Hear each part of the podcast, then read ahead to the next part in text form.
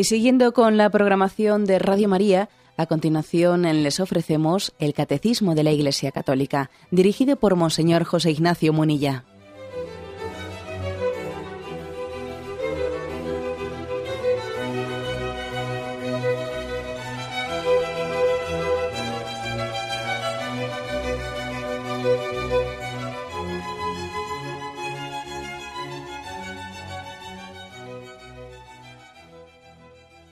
Cordial saludo a todos los oyentes de Radio María. Un día más, con la gracia del Señor, proseguimos este comentario del Catecismo de nuestra Madre la Iglesia. Lo hacemos a partir del punto 2087, donde nos habíamos quedado. Estamos explicando el primer mandamiento de la ley de Dios. Amarás al Señor tu Dios con todo tu corazón, con toda tu alma, con todas tus fuerzas. Amarás al Señor sobre todas las cosas, como decimos en una formulación más breve. Bueno, pues con este punto 2087 comenzamos eh, a examinar qué relación tiene nuestra fe, o sea, qué relación tiene el tener fe con el cumplimiento de este primer mandamiento. Una manera de examinarse de si cumplimos este primer mandamiento de amar a Dios sobre todas las cosas es ver también si creemos, si nos adherimos a Él. ¿no? Se puede pecar contra el primer mandamiento por no tener fe, por no adherirnos a ella. Vamos a verlo, ¿eh? hablándolo, explicándolo, matizándolo, de qué manera se puede también pecar contra el primer mandamiento por no tener una fe firme. ¿Eh?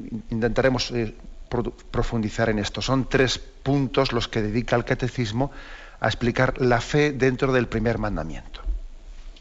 Leo el punto 2087. Nuestra vida moral tiene su fuente en la fe en Dios que nos revela su amor. San Pablo habla de la obediencia de la fe como de la primera obligación. Hace ver en el desconocimiento de Dios el principio y la explicación de todas las desviaciones morales. Nuestro deber para con Dios es creer en Él y dar testimonio de Él. La afirmación de partida es que nuestra vida moral, nuestra vida moral tiene su fuente en la fe en Dios, que nos revela su amor. La fuente de nuestra vida moral, el motor, digamos, la, ruta, lo que es la razón de cómo nos comportamos y por qué actuamos de una manera determinada, es la fe en Dios que nos ama. Eh, nosotros tenemos como principal motor de, nuestra, de, nuestro comportamiento la fe en Dios que nos ama. Eh, vamos a hablar de ello. Contra, los que, contra lo que muchos creen, la fe no se limita a hablarnos de otros mundos. No, la fe no está para hablarnos de otros mundos únicamente, ¿no? sino que nos habla de la vida presente, pero nos habla de la vida presente a la luz de nuestra vocación trascendente. La fe se abre a la luz de la revelación, ¿eh? descubriendo un sentido que la razón no llega a alcanzar por sí sola. Entonces digamos que Cristo es el intérprete que nos da el sentido de la realidad que nuestros sentidos, que nuestros sentidos captan, que nuestra razón capta, pero no dice, ¿y qué sentido tiene esta vida, no? ¿Qué sentido tiene pues esta serie de obligaciones que yo tengo que afrontar en ella? Bueno, pues la fe que se abre a la revelación es la que nos da el sentido de nuestra existencia. En resumen, que la fe no es únicamente algo que nos remite a los otros mundos, ¿no? al mundo venidero, sino que la fe nos habla de la vida presente a la luz de ese amor que Dios nos tiene. Dios tiene, Dios nos ama, Dios nos quiere, Dios tiene un plan y un proyecto para nosotros y por lo tanto la vida moral cristiana es vivir esta vida conforme a la voluntad de Dios. Descubriendo qué quiere Dios de nosotros, para qué nos ha traído en esta vida, que Dios ha pensado en nosotros para realizar un proyecto de amor. Luego la vida moral no es algo distinto de la vida de fe no, no, no, está totalmente unido. La vida de fe es la que nos revela qué quiere Dios de nosotros. Luego de ahí se desprende una vida moral. Es un drama muy grande cuando se separa fe y moral. Eso es un drama. ¿eh? Ojo que eso eh, está muy en boga en este tipo de religiosidades ese tipo de sectas de la nueva era que surgen, ¿no? Separar fe de moral. ¿Eh? entender la religiosidad como una especie de eh, un cauce de esas tendencias a la trascendencia que tiene el hombre, un saciar el deseo de trascendencia, de espiritualidad, pero sin que eso tenga ningún compromiso moral en esta vida. ¿no? Luego tu vida moral, cada uno se la monta como quiere, porque no hay ningún tipo de obligaciones, ni de mandamientos, ni nada. ¿no? La religiosidad sería, bueno, pues saciar el, deseo de trascendencia que tiene el hombre, haciendo pues una especie ahí de, pues, oraciones o de, o de meditaciones o de, o de yo qué sé qué, ¿no? Pero vamos, sin ningún compromiso moral. Eso es propio de esta cultura ¿eh? de esta cultura que pretende separar ideales o, de la vida concreta. No, nosotros creemos que nuestra que la fe, nuestra fe es la fuente de la vida moral. Aquello en lo que creemos está dando sentido a todo, a nuestra manera de actuar. ¿eh? Bueno, eso es importante que caigamos en cuenta. Aquí el, este punto del Catecismo 2087 Dice, tal es así, hasta tal punto nuestra fe es como una luz que, ilumina el sentido de las cosas que hacemos, ¿no? el sentido de, por qué nos comportamos así, por qué, por qué rechazamos esos otros comportamientos. Hasta tal punto la fe es como un foco, ¿no? un foco que ilumina los pasos que damos en la vida y nuestra manera de comportarnos y nuestras actuaciones, que San Pablo, San Pablo habla de la obediencia de la fe. Obedeciendo obedeciendo a Dios, la obediencia de la fe es la manera de irnos comportando en esta vida. ¿no? Muchas cosas las hacemos porque obedecemos a Dios. Entendemos que obedecer a Dios es mm, mm, comportarse de esta determinada manera, ser humilde. ¿no? Eh, por ejemplo, reprimir nuestros impulsos de odio y de rencor. Esa es la obediencia de la fe. Y no te dejes llevar por la cólera. Sé obediente a Dios. Entonces, es frecuente en la Sagrada Escritura, sobre todo en San Pablo, la expresión obediencia de la fe. Muchas actuaciones en esta vida se hacen por la obediencia en la fe, por ejemplo, diciendo voy a ser misericordioso, no me voy a dejar arrastrar por sentimientos de, pues, de envidia, de celos, ¿no? por la obediencia, por la obediencia a la fe, pues uno mm, lleva adelante determinados comportamientos, ¿no? No dejándose arrastrar por su impulsividad, porque esa es otra, ¿eh? esta es otra, que, en esta sociedad eh, también secularizada, en esta cultura sin Dios, parece que eh, está mal visto que alguien actúe sin reprimiéndose, como se dice, no seas un reprimido, reprimiéndose y no dejándose llevar y arrastrar por su espontaneidad. Pues mire usted, pues eh, vamos a ser claros, yo, sé que si yo me dejo llevar y arrastrar por mi espontaneidad, pues a donde me lleva eso es al, egoísmo más absoluto, porque todos tenemos un pecado original dentro de nosotros y la tendencia espontánea, lo que, surge así espontáneamente de nosotros es egoísmo, yo, mi, me y, aplastar a los demás, ¿no? y mi comodidad y mi placer y mi bueno pues eso es lo que lo que brota espontáneamente de nosotros. Luego nuestro criterio de actuación no es mi espontaneidad ni lo que me apetece por supuesto no ni lo que me sale no es la obediencia a la fe. Yo sé que Dios quiere cosas de mí yo sé que él me las ha, me las ha dado a conocer yo sé que él tiene una voluntad conmigo no y mi, y mi felicidad ¿eh? pues no es hacer lo que a mí me apetece, ¿no? sino que es descubrir la voluntad de Dios en mi vida. Que no es lo mismo, eso me lo habéis escuchado muchas veces, ¿no?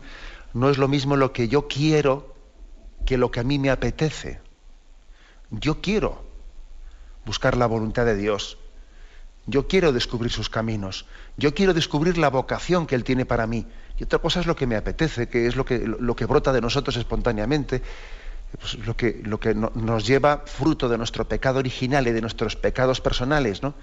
y de la concupiscencia que hay dentro de nosotros, bueno, pues la ley del mínimo esfuerzo y la ley del egoísmo, en el fondo. ¿eh? Por tanto, el hombre, el cristiano, actúa en su vida no impulsado ¿eh? por, pues por sus sentimientos, eh, por su espontaneidad, que está tocada y enfermada por el pecado, sino que actúa movido por la fe.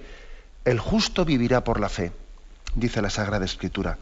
San Pablo dice, actuemos en la obediencia a la fe, buscando qué quiere Dios de mí. ¿Qué quiero yo? ¿Qué quiere el cristiano? quiero lo que Dios quiera. Yo quiero lo que Dios quiera. Luego me costará. Luego supondrá para mí abrazar la cruz. Supondrá tener que mortificarme interiormente. pero yo parto de esto. Quiero lo que Dios quiera. Yo quiero su voluntad, ¿no? ¿Cómo voy a querer algo al margen de Dios? Es absurdo, vamos. ¿Cómo va a querer la criatura algo al margen del Creador? Este es, por lo tanto, el, punto de partida. Y digo que hasta tal punto es la fe, ¿no? La que orienta nuestro comportamiento moral, que aquí San Pablo pone, pone un, caso, ¿no? Pone el caso de Romanos 1, 18, 32, poniendo el caso como del no conocimiento de Dios, como del rechazo de Dios, del rechazo de la fe, vienen un montón de desórdenes morales. Y voy a este texto, Romanos 1, aquí nos lo ofrece el Catecismo, Romanos 1, versículos del 18 al 32. Aquí se quiere, ¿eh? se quiere mm, demostrar en este texto cómo existe una culpabilidad ¿no? en rechazar la fe, en rechazar a Dios y cómo, pues fruto de haber rechazado eh, que la fe sea la que oriente tu comportamiento moral, viene, pues eso, viene un auténtico, como se dice popularmente, desmadre. ¿eh? Sencillamente el aquel que rechaza a Dios como mm, el que ilumina la vocación de nuestra vida e ilumina el sentido de nuestra existencia, está abocado a un desorden moral tremendo. ¿no? Dice así, en efecto, la cólera de Dios se revela desde el cielo contra toda impiedad e injusticia de los hombres que aprisionan la verdad en la injusticia. Pues lo que de Dios se puede conocer está en ellos manifiesto, Dios se lo manifestó. Porque lo invisible de Dios, desde la creación del mundo, se deja ver a la inteligencia a través de sus obras, su poder eterno y su divinidad, de forma que son inexcusables, ¿eh? es decir, está diciendo, son culpables por no haber creído. ¿eh? Son inexcusables porque habiendo conocido a Dios, no le glorificaron como a Dios, ni le dieron gracias, antes bien se ofuscaron en sus razonamientos y su insensato corazón se entenebreció. Jactándose de sabios, se volvieron estúpidos y cambiaron la gloria de Dios incorruptible por una representación en forma de hombre corruptible, de aves, de cuadrúpedos, de reptiles. Está hablando de los gentiles que habían rechazado la fe y el culto al Dios verdadero y entonces se hicieron falsos ídolos. Y son culpables de ello. ¿eh? Por eso Dios los entregó a las apetencias de su corazón hasta una impureza tal que deshonraron entre sí sus cuerpos. A ellos que cambiaron la verdad de Dios por la mentira y adoraron y sirvieron a la, criatura en vez del Creador, que es bendito por los siglos. Fijaros, ¿eh? les acusa de que han adorado a las criaturas en vez del Creador. Y entonces ellos mismos, por haber rechazado ¿no? esa adoración del Dios verdadero, caen absolutamente en un montón de desórdenes morales. Por eso los entregó Dios a sus pasiones infames. Esta expresión eh, que igual algún oyente está preguntando, está pensando, pero ¿cómo que los entregó Dios? Parece como que Dios fue el causante de que ellos cayesen en el pecado. Bueno, es una expresión, una forma de hablar. Cuando se dice Dios les entregó a sus pasiones, quiere decir por haber rechazado a Dios, eh, tú, tú mismo, es como si Dios te dijese, rechazas mi gracia, pues tú mismo quedas con tus solas fuerzas. Es decir, tú quedas quedas sostenido por tus solas fuerzas o por tus solas luces porque has rechazado la gracia de Dios, ¿no? A eso se refiere. Dice, por eso los entregó Dios a pasiones infames, pues sus mujeres invirtieron las relaciones naturales por otras contra naturaleza. Igualmente los hombres abandonaron el uso natural de la mujer, se abrazaron en deseos los unos por los otros, cometiendo la infamia de hombre con hombre, recibiendo en sí mismos el pago merecido de su extravío. Y como no tuvieron a bien guardar el verdadero conocimiento de Dios, les entregó Dios a su mente insensata para que hicieran lo que no conviene, llenos de toda injusticia, perversidad, codicia, maldad, henchidos de, envidia, de homicidio, de contienda, de engaño, de, de malignidad, chismosos, detractores, enemigos de Dios, ultrajadores, altaneros, fanfarrones, ingeniosos para el mal, para el mal, rebeldes a sus padres, insensatos, desleales, desamorados, despiadados, los cuales, aunque conocedores del veredicto de Dios, que declara dignos de muerte a los que tales cosas practican, no solamente las practican, sino que aprueban a los que las, a los que las cometen. Fijaros qué texto, ¿eh? es un texto tremendo este de San Pablo, capítulo primero, versículo de 18 al 32, que es, viene a decir, mira, cuando se apaga la luz de la fe, cuando dejamos, cuando impedimos que sea Dios el que ilumine el sentido moral de nuestra existencia, el hombre se convierte en un insensato, ¿eh? en un insensato, y cae en todo tipo de aberraciones, porque le falta, ¿eh? le falta la luz de la fe para orientar el sentido de esta existencia, ¿no? Entonces, bueno, aquí habla de, habla de toda una lista de pecados, algunos por cierto de mucha actualidad, en los que, en los que incluso viene a decir, y lo malo no es que el hombre sea débil, sea débil y caiga en tentaciones de la carne, sino que viene a decir aquí, no solamente las practican, sino que aprueban a los que las cometen. ¿eh? Que es diciendo, mira, lo peor ya no es caer en la debilidad eh, de la tentación, sino encima llamarle al mal bien, encima llamarle, pretender equiparar el mal al bien, ¿no? llegar a oscurecer la razón para no distinguir verdad de mentira o bien de mal. Cuando no permitimos que sea la luz de la fe la que oriente nuestra vida, pues uno, eh, pues lo vemos en esta cultura actual. ¿eh? O sea, veamos lo que ocurre en esta cultura, ¿no? Rechazada la, la luz de la revelación, pues el hombre cae en un montón de oscuridades, no pierde incluso el sentido común en la distinción del bien y el mal, ¿eh? lo pierde con, con, gran facilidad. Bien, como vemos, pues, esta es la primera afirmación de partida del catecismo. Mm, nuestra vida moral tiene su fuente en la fe, por la que Dios nos revela, no únicamente el más allá, también nos revela el más acá, es decir, la vida presente, a la luz de nuestra vocación trascendente. El Señor nos revela qué vocación tiene para nosotros, es decir, qué, cuál es el camino recto conforme a su voluntad. Tenemos un momento de reflexión y continuamos enseguida.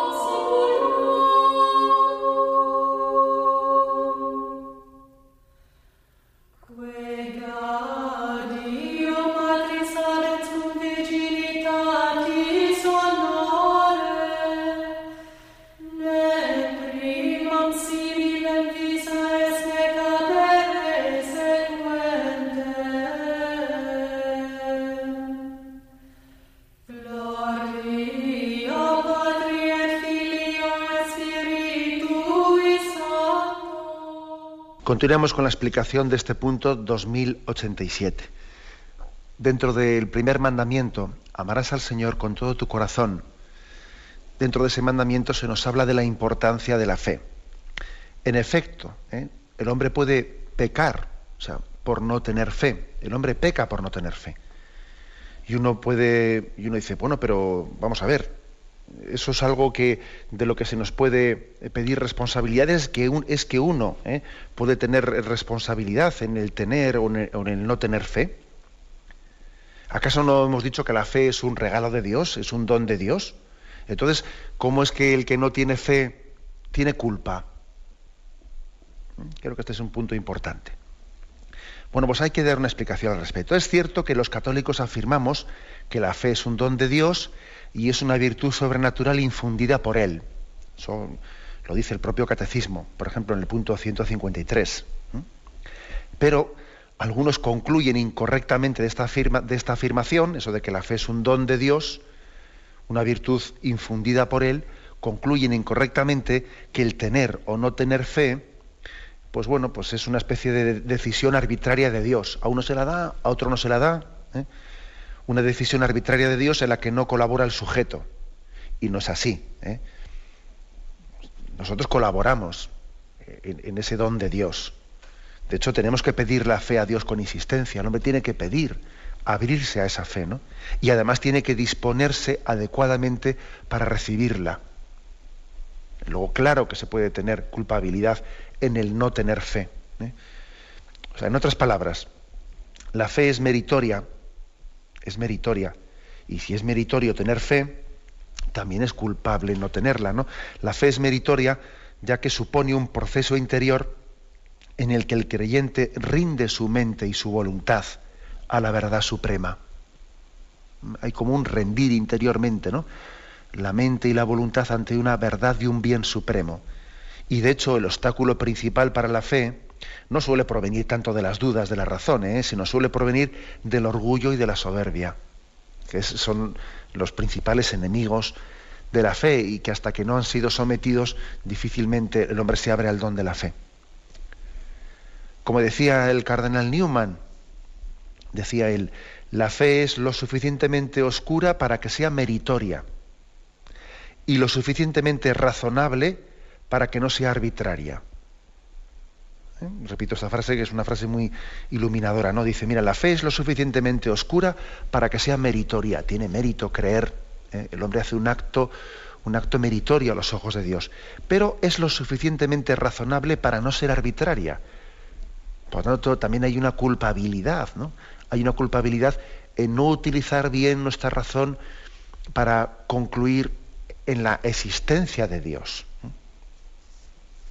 Las dificultades, pues, para, llegar a la fe tienen su envergadura y por lo tanto es meritorio creer pero al mismo tiempo tenemos nuestra culpabilidad en el rechazo de la fe. La tenemos, no tenemos que, porque, digamos una cosa, que mm, nosotros también tenemos que purificarnos, tenemos que purificarnos de muchas cosas, de, ideologías, ¿no? Que, ideologías o de egoísmos, de conveniencias, de apetencias,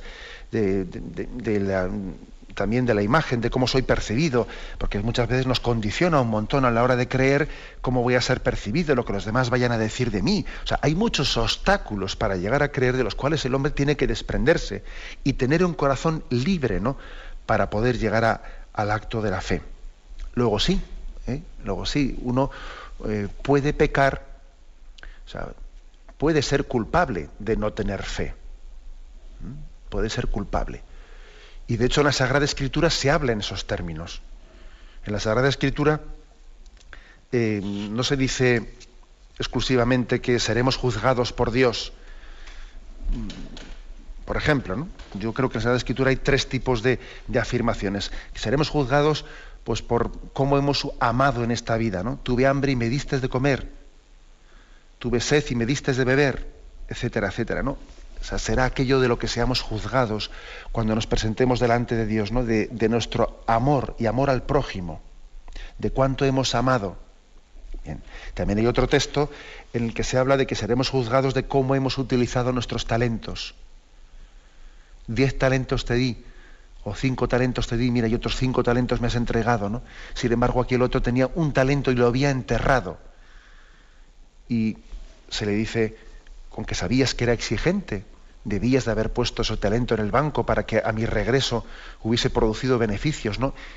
Y ese enviado no marcha al fuego eterno porque no has sido fiel con los talentos que te di. También seremos juzgados de cómo hemos utilizado esos talentos que Dios nos ha dado en esta vida, ¿no? Y también hay otro tipo de textos en la Sagrada Escritura, no solamente estos, no, no solamente el tuve hambre y me diste de comer, o no solamente cómo has utilizado los talentos. También hay otros textos en los que se dice claramente, ¿no? El que cree se salvará. El que no cree será condenado. También eso se dice en la Sagrada Escritura. Luego, no cojamos únicamente una parte de la Sagrada Escritura, cojámosla en su integridad. Y cogiéndola en su integridad, pues descubrimos claramente ¿no? que también la fe, la fe o el rechazo de la fe es eh, forma, parte de, forma parte también de nuestro comportamiento moral. O sea, la fe ilumina nuestro comportamiento moral, pero el tener o no tener fe también eh, forma parte de, la exigencia moral del hombre. también hay una exigencia moral de que, de que creamos. Ten fe, ábrete a la fe, supera, ¿no? Supera decididamente esos obstáculos que tenemos contra la fe, ¿no? De nuestros miedos, de nuestros orgullos, de, sé, de nuestras ideologías, ¿no? O sea, supera los obstáculos de la fe. El Señor nos, nos pone ante el acto de fe como una obligación moral. La fe no es únicamente la tengo o no la tengo, no, no, eso no es la tengo o no tengo. Es decir, yo me abro a ella o no me abro a ella, la busco o no la busco, recibo el don de Dios o lo rechazo. Hay una obligación moral ante el acto de fe. Claro, es que parece que de esto no hablamos, ¿no? Eh, parece que en la cultura actual eh, lo que, como si digamos, lo que está pues, digamos, comúnmente aceptado es que seamos responsables de, del bien o el mal que hacemos al prójimo, nuestros actos, bueno, hasta ahí parece que ya entendemos, pero nos cuesta más entender que seamos culpables ante Dios de el rechazo del don de la fe. La Sagrada Escritura lo afirma claramente, ¿no? y nosotros no debemos de dejar esos textos como ocultos, como si nos avergonzásemos de ellos. No, tenemos una obligación moral de creer, de adherirnos, porque ¿Por qué tenemos esa obligación moral? Porque Dios se ha revelado, Dios ha hecho un acto de, amor hacia el hombre, que es descubrirse, revelarse, darse a conocer. Y entonces, si nosotros no creemos, si no tenemos fe, estamos despreciando, despreciando esa revelación de Dios, ese darse a conocer. Claro, es que rechazar la fe es como decir, mira, a mí que te hayas revelado o que no te hayas revelado, a mí, ¿qué quieres que te diga? Pues yo no siento ninguna obligación de responderte a esa revelación. Y lógicamente eso es algo muy grave. Es que si Dios nos ha hablado, uno no puede actuar como teniendo puestos unos tapones en los oídos. Oye, quítate los tapones. Quítate los tapones que Dios ha hablado. Y entonces es una desconsideración por nuestra parte no adherirnos a eso que Dios ha dicho. Luego es importante, ¿no? Y, y además la Sagrada Escritura habla en términos tan serios como que, como que, mm, que es necesaria es abrirse al don de la fe para la salvación. El que crea se salvará. El que no crea ya está condenado. la verdad es que yo creo que términos más fuertes que estos de que, que, dice el Evangelio de San Juan, pues es que el Señor no puede hablar con más transparencia. ¿no? Luego el acto de fe, el acto de fe es importantísimo para entender el primer mandamiento. No se puede cumplir el primer mandamiento sin estar plenamente adherido ¿no? al, acto de al acto de fe. Tenemos un momento de reflexión y continuaremos enseguida.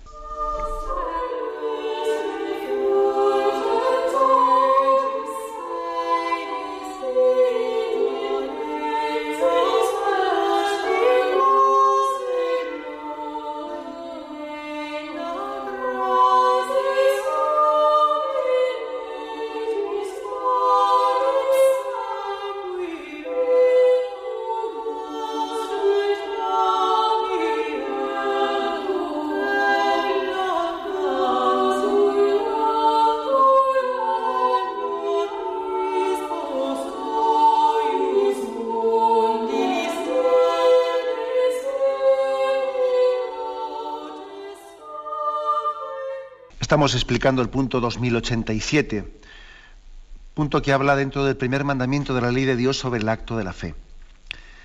Aquí dice, concluye el punto con una frase muy sencilla, pero que mm, nos da para comentar mucho. Dice, nuestro deber para con Dios es creer en Él y dar testimonio de Él.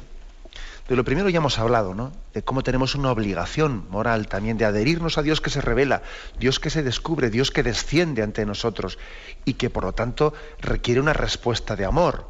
La fe es una respuesta de amor, de confianza, de adhesión en Dios que se revela y se descubre. Y el hombre no es indiferente, ¿no? No tener fe es como ser indiferente ante que Dios se haya revelado. Es una respuesta de confianza, de gratitud, de adhesión. Pero aquí dice más. Nuestro deber para con Dios es creer en Él y dar testimonio de Él. Fijaros, una manera también de examinarnos de si vivimos bien el primer mandamiento, amarás a Dios sobre todas las cosas, pues es ver qué, cómo es nuestro testimonio delante de los demás, o sea, nuestro apostolado, nuestro ser testigos de la fe delante de los demás. Si alguien no es testigo de su fe, si alguien no, no está testimoniando su fe delante de los demás, que no nos quepa duda que no está cumpliendo el primer mandamiento. Es también un punto, pues digamos, una, un elemento importante, el testimonio de nuestra fe delante de los demás, para ver qué grado de cumplimiento tenemos de ese primer mandamiento. ¿eh? Hay un texto, un texto que lo tenemos en Mateo, capítulo 10, versículo 32, que dice, porque todo aquel que se declare por mí ante los hombres, yo también me declararé por él ante mi Padre que está en los cielos pero a quien me niegue ante los hombres, le negaré yo también ante mi Padre que está en los cielos. Es impresionante ese texto. ¿eh? Impresionante. Es decir, qué responsabilidad tenemos moral tan grande en lo que hacemos con el prójimo. Una responsabilidad moral muy grande, ¿no? Entonces, vamos a hablar un poco de esto. ¿Por qué, por qué es importante pues, dar testimonio de nuestra fe delante de los demás y por qué está esto ligado al primer mandamiento, amarás al Señor tu Dios con todo tu corazón. Bueno, en primer lugar, porque sí, porque eh, dar testimonio se desprende en primer lugar del amor a Dios. Cuando alguien ama, ¿no? Cuando alguien ama algo, pues con todo su corazón, quiere, quiere que también esa persona amada sea amada por los demás. Si tú amas a una persona, tú deseas que esa persona a la que amas sea amada por los demás. ¿eh? lo, contrario sería un amor, enfermizo, ¿no? De hecho, si tú quieres mucho a tu madre, te duele mucho que otros la desprecien. Eso para ti es un dolor muy grande. ¿eh?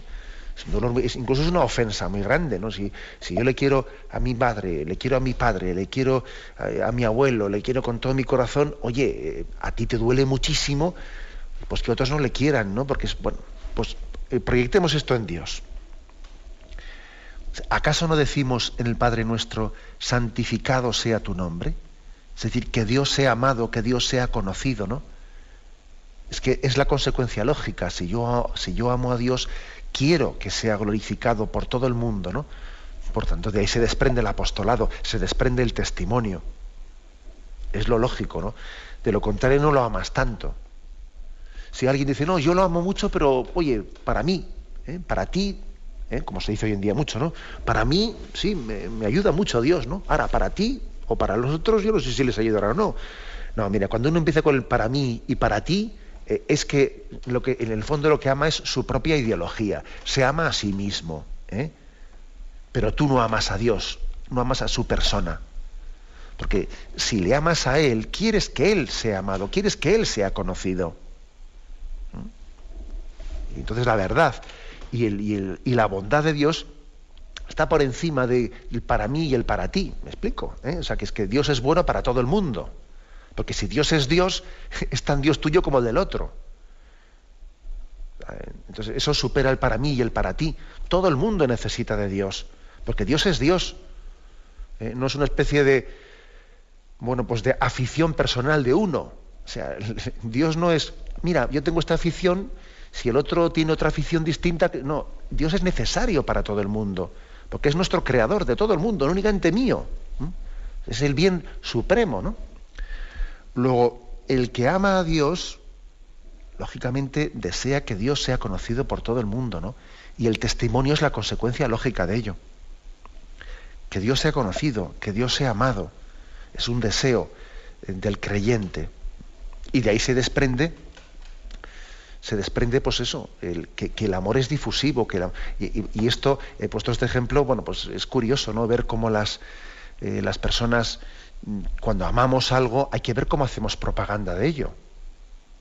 A altos órdenes muy inferiores, ¿no? Oye, hay personas que hacen propaganda tremendamente, pues yo qué sé, que son forofos de un equipo de fútbol, o hacen propaganda de esto, del otro, ¿no? Y resulta que de su fe, de su fe en Dios, pues no, no, vamos, no la expresan. O sea, que le tenemos que aguantar a uno porque, es, porque está afiliado a un partido político, la propaganda que nos hace de, ese, le tenemos que aguantar al otro que es un forofo de, un equipo de fútbol y, y, sin embargo es creyente, dice creer en Dios, autor, autor de su vida, ¿no? Principio y fin de la existencia, y de eso no habla nunca. Oye, de la abundancia del corazón habla la boca, dice el refrán dime de qué hablas y te diré qué es importante para ti. la cosa es así. ¿eh? Es imposible que alguien tenga un ideal supremo y no lo exprese. No, cuando alguien tiene un ideal supremo, lógicamente eso tiene que ser algo principal en su, en su expresión, algo principal. No puede ser que yo tenga un ideal máximo del cual no hable nunca y luego tenga pues, unos pequeños ideales secundarios de los cuales esté hablando siempre. Eso, eso es enfermizo, eso no es normal. ¿eh? Y uno de los dramas de esta vida es que a veces pues, hablamos de cosas totalmente intrascendentes, ¿no?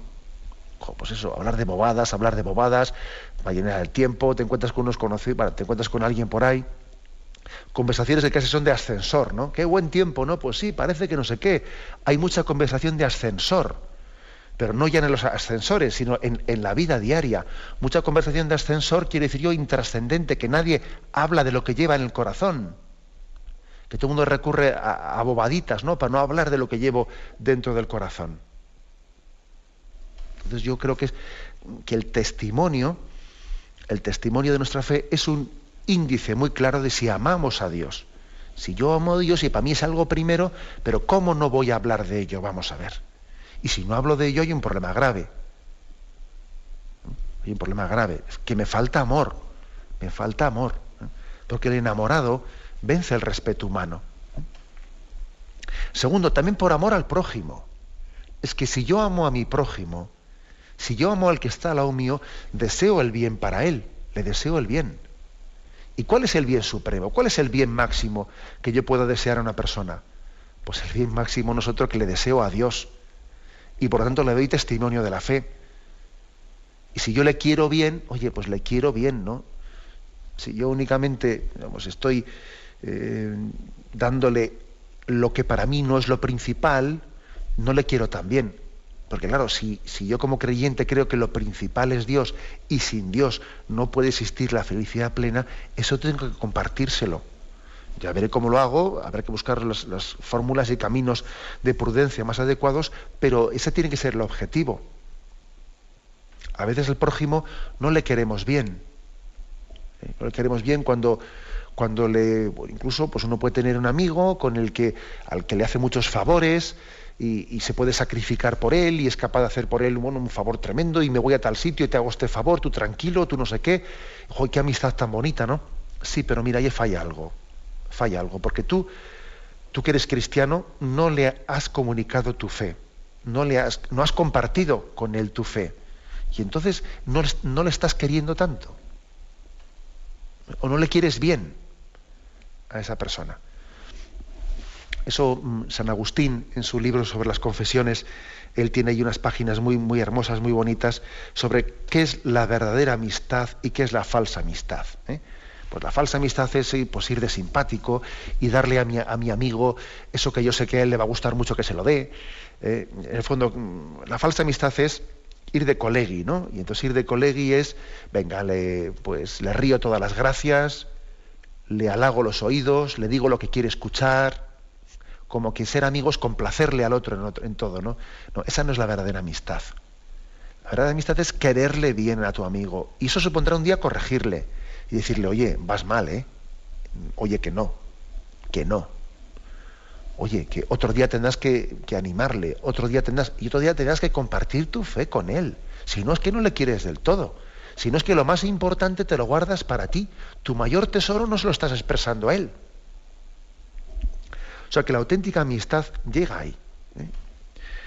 Tercero, también yo he dicho razones un poco para el testimonio, ¿no? Por amor a Dios, que yo quiero que Dios sea amado y conocido. Por amor al prójimo, porque quiero para, el prójimo, quiero lo mejor para él. Tercero, por coherencia personal. Dar testimonio de mi fe es muy importante por coherencia personal. ¿eh? Como dice el refrán, ¿no? Que si no vives como piensas, acabas pensando como vives. Si tú no expresas en tu, en tu entorno, si tú no expresas lo que llevas en tu corazón, va a llegar un momento en que eso que llevas en tu, corazón ya no sabes si lo llevas o no lo llevas. Porque claro, eh, y aparte que creo que el, vencer, eh, pues lo que podíamos llamar pues, todo tipo de resistencias, el vencer eh, la propia imagen, el vencer los respetos humanos, el manifestarse tal, tal y como soy, me hace crecer y madurar mucho, me hace no tener miedo a cómo soy percibido, a cómo soy juzgado. Eso sí que es ser yo mismo. Cuando alguien expresa su fe y la expresa con transparencia, crece en madurez. Ser sencillo para manifestarse es un don importantísimo para crecer en madurez interior. ¿no? De lo contrario, tenemos el riesgo de ser en nuestra vida lo que los demás esperan que seamos. También hay que decir una cosa, y es que se crece dando. Cuando alguien comunica la fe, crece al comunicarla.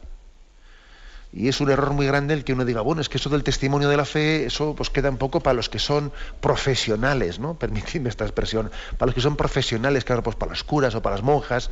No, no, eso es totalmente falso. Todo cristiano tiene, tiene esa llamada a ser testigo de su fe por el bautismo y la confirmación. Especialmente el sacramento de la confirmación es el que nos, eh, nos impulsa a ser testigos y apóstoles de nuestra fe qué profesionales ni qué, ni qué historia. No, hombre, eso está, eso es inherente a nuestra vocación cristiana, ser testigos de nuestra fe. A veces a uno dice, es que yo no me siento digno, yo no me siento preparado. Bueno, es Jesús el que dice, y no estés pensando en que dirás que el Espíritu Santo pondrá también en tus labios las palabras adecuadas. No tengas miedo. ¿eh? Jesús te, te, dice que no tengas miedo a ese testimonio cristiano y no tengas miedo a no sentirte digno, a no saberte expresar. ¿eh? Mira que si, si tenemos que hacer el ridículo, entre comillas, entre comillas ridículo, ¿no? Si tenemos que hacer el ridículo, pues por no saber eh, defendernos bien o no saber explicarnos bien, bendito ridículo, bendito ridículo. Ojalá, ¿no? El día de mañana nos presentemos delante de Dios habiendo hecho muchos ridículos por amor a su nombre y por amor a Él.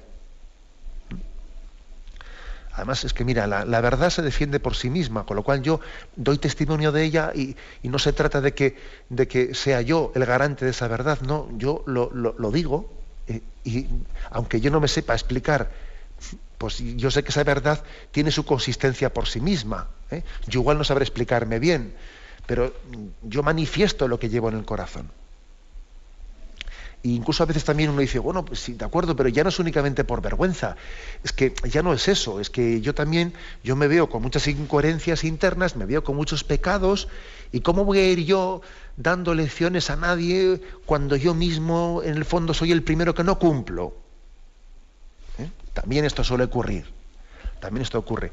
Bueno, pero no te olvides que cuando predicas ante alguien, te predicas ante ti mismo. ¿Mm?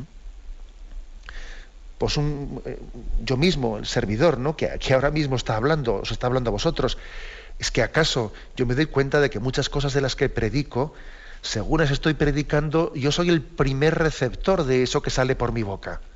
Lo digo y al mismo tiempo me lo digo a mí. Y sé que, eh, y sé que también sufro sufro por no vivir el ideal moral que predico. Pero no por ello lo voy a callar, porque yo no me estoy predicando a mí mismo. Yo no me estoy poniendo a mí mismo como ejemplo. Estoy predicando a Cristo, que en primer lugar se refiere a mí y en segundo lugar se refiere a todos los que me rodean. Y además eso de eso de decir, no, es que yo no, no puedo estar ya hablando a los demás de Dios, porque claro, si el, primero, el, primer incoherente soy yo, a ver si resulta que me estoy callando y estoy renunciando a ser testigo de mi fe para así no sentirme mal y no, y no sentir también pues, una especie de obligación mayor de convertirme, porque claro, porque si no predico, entonces siento menos urgencia a convertirme yo. Pero claro, si yo predico y veo que lo que estoy predicando a, mí mismo me cuestiona y, cuestiona mis contradicciones, tengo como un acicate para mi conversión. Sin embargo, mira, si no digo nada a nadie, tampoco me lo digo a mí. ¿Mm? Ojo con ello, ¿eh? que basándose en un argumento de supuesta humildad, porque yo, eh, yo soy pecador y no soy quien para predicar a los demás, basándose en ese supuesto argumento, pues uno, en el fondo, lo que renuncia es a la propia conversión, y lo que, a lo que renuncia es a ser testigo de su fe ante los demás. Con lo cual, yo diría, ¿no? concluyendo, que este punto 2087 nos habla de nuestra obligación de, la obediencia de fe. El hombre tiene una obligación moral de adherirse al acto de fe, a la, a la, a la obediencia de la fe, porque Dios se ha revelado y el hombre responde a ese acto de amor de Dios en la adhesión de la fe. Y tenemos también obligación de dar testimonio de esa fe en nuestro entorno ante los demás, por amor a Dios, por amor al prójimo y por coherencia personal. Lo dejamos aquí y vamos a dar paso ahora a la intervención de los oyentes. Podéis llamar para formular vuestras preguntas al teléfono 917 107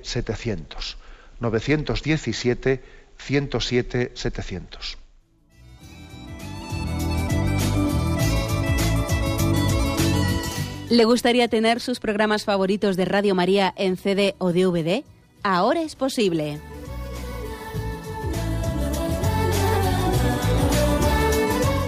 Le sugerimos que primero se informe en qué formato de audio lo puede escuchar en su equipo, DVD o CD, teniendo en cuenta que no todos los lectores de CD pueden reproducir el formato digital MP3 en el que enviamos nuestros programas. Y luego, si quiere en su casa esos programas que tanto le gustan, solo tiene que escribir una carta a Radio María, Paseo Lanceros 2, primera planta 28024, Madrid, indicando si lo quiere en CD o DVD y cuántos programas. También le rogamos que escriba su nombre, dirección y no se olvide de facilitarnos un teléfono de contacto para cualquier duda que nos surja.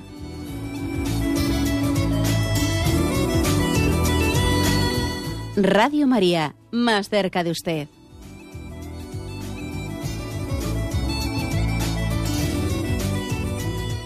Sí, buenos días, ¿con quién hablamos? Buenos días, padre, con Ana de Pamplona. Adelante, Ana. Mire, padre, le quería, ayer me quedó una duda porque para mí yo soy cristiana y para mí pues mi fe es el credo.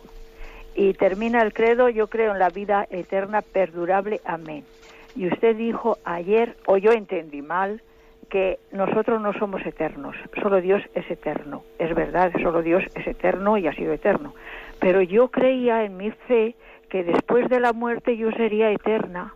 Yo estaría con Dios siempre, siempre, siempre, siempre, siempre. De acuerdo, bien le respondo. Vamos a ver, yo ayer hice una matización, dije que la eternidad de Dios es más perfecta que la nuestra. Nosotros no somos tan eternos como Dios. Por ejemplo, eterno es lo que no tiene ni principio ni fin.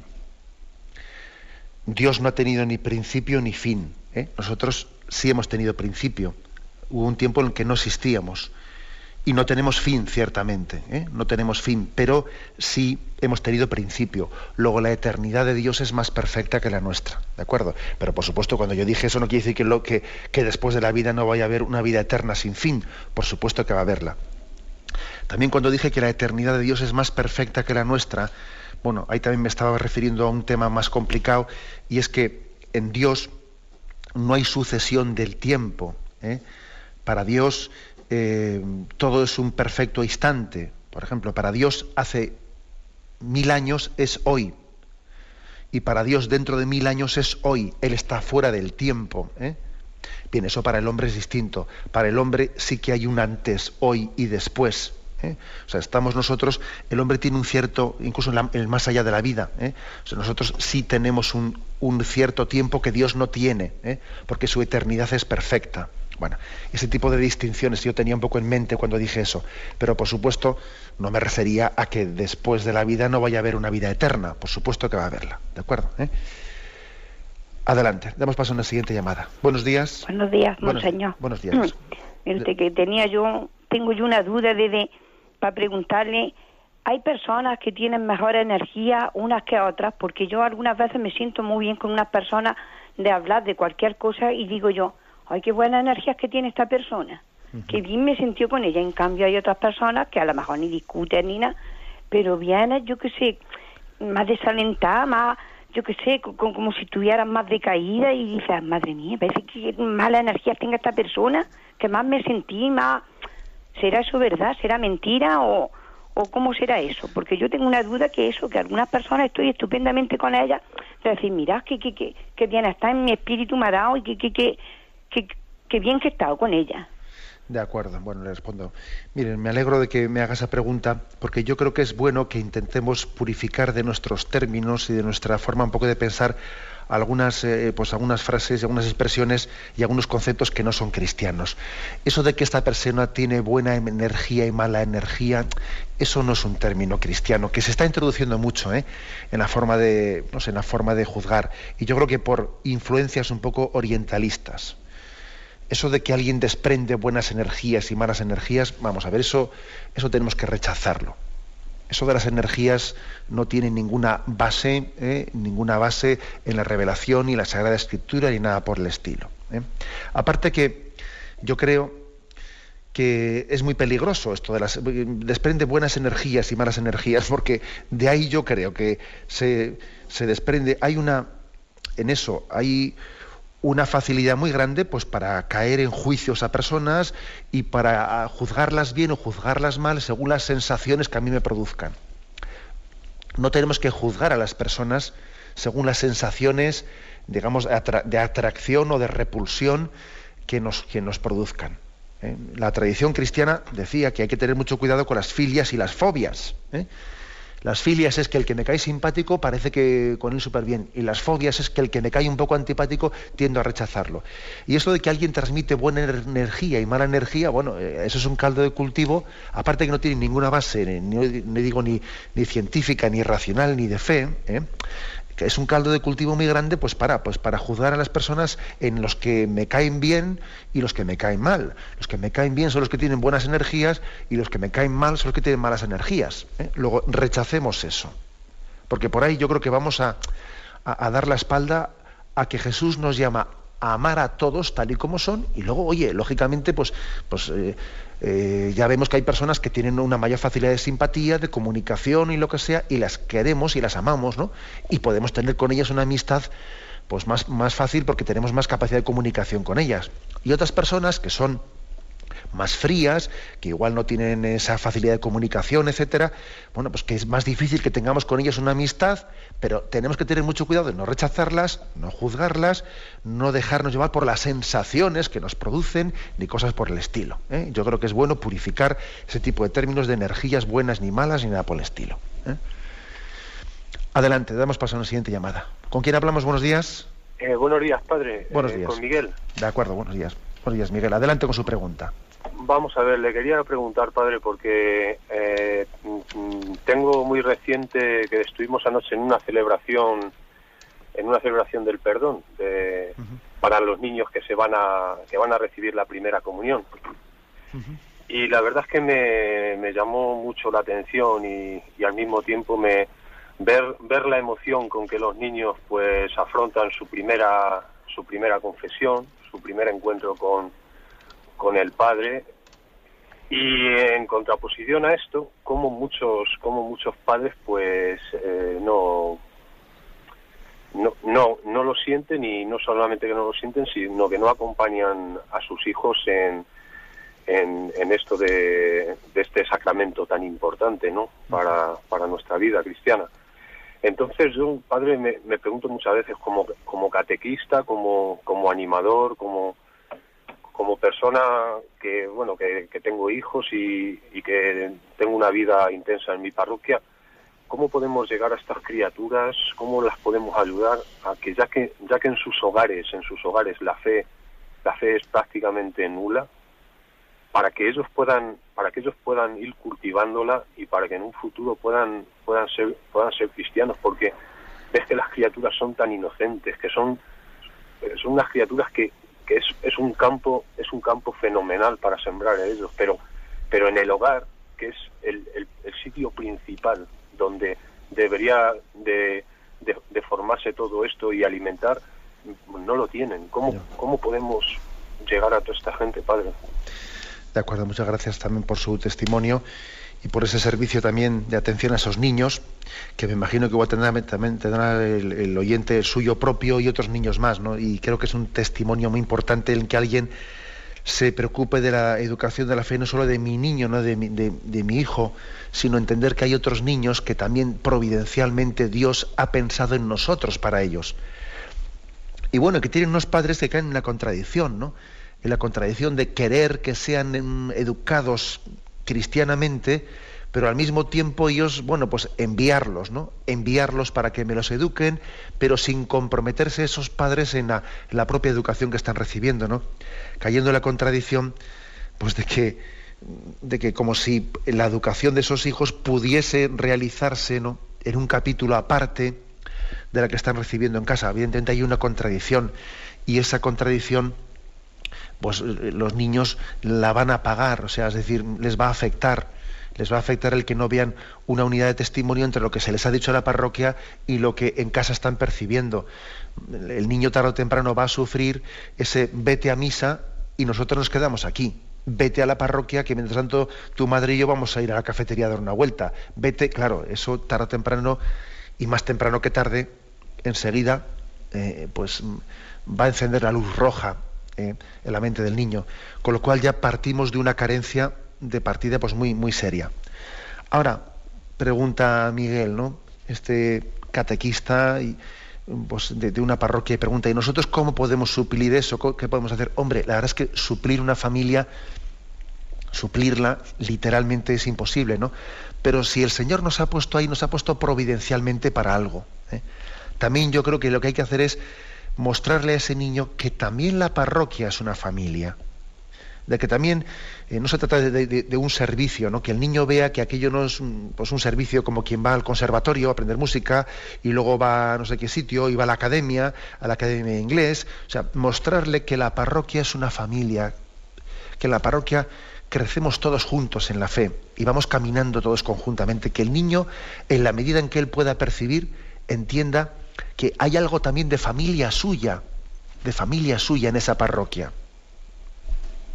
Eso es, es, lo que es, muy, es imposible no suplir una familia, pero al mismo tiempo el único camino de intentar eh, hacer lo que podamos hacer es por ahí, o sea, que el niño vea que allí tiene también la figura paterna y materna y que estamos eh, amándole en esa gran familia que es la iglesia, que la iglesia es una familia y que ya que su familia no es la iglesia doméstica que debiera de ser, esa familia de su padre y su madre, por lo menos nosotros vamos a cumplir nuestra parte, que la iglesia sí sea una familia. Y bueno, y, lógicamente con paciencia con esos padres, eh, ofertándole determinadas cosas, hablándoles a tiempo y a destiempo, no perdiendo la paciencia porque esos padres sean incoherentes y, volviendo a tocar sus puertas, volviendo a llamar. Creo que esta es la, la única manera ¿no?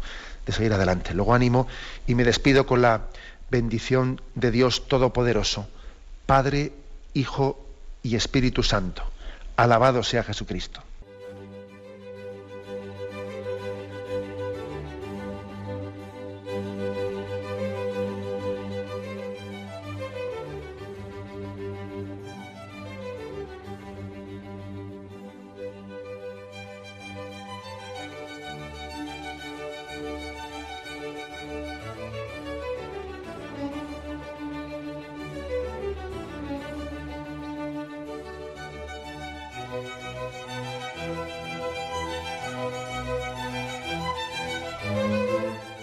Han podido escuchar en Radio María el Catecismo de la Iglesia Católica, dirigido por Monseñor José Ignacio Munilla.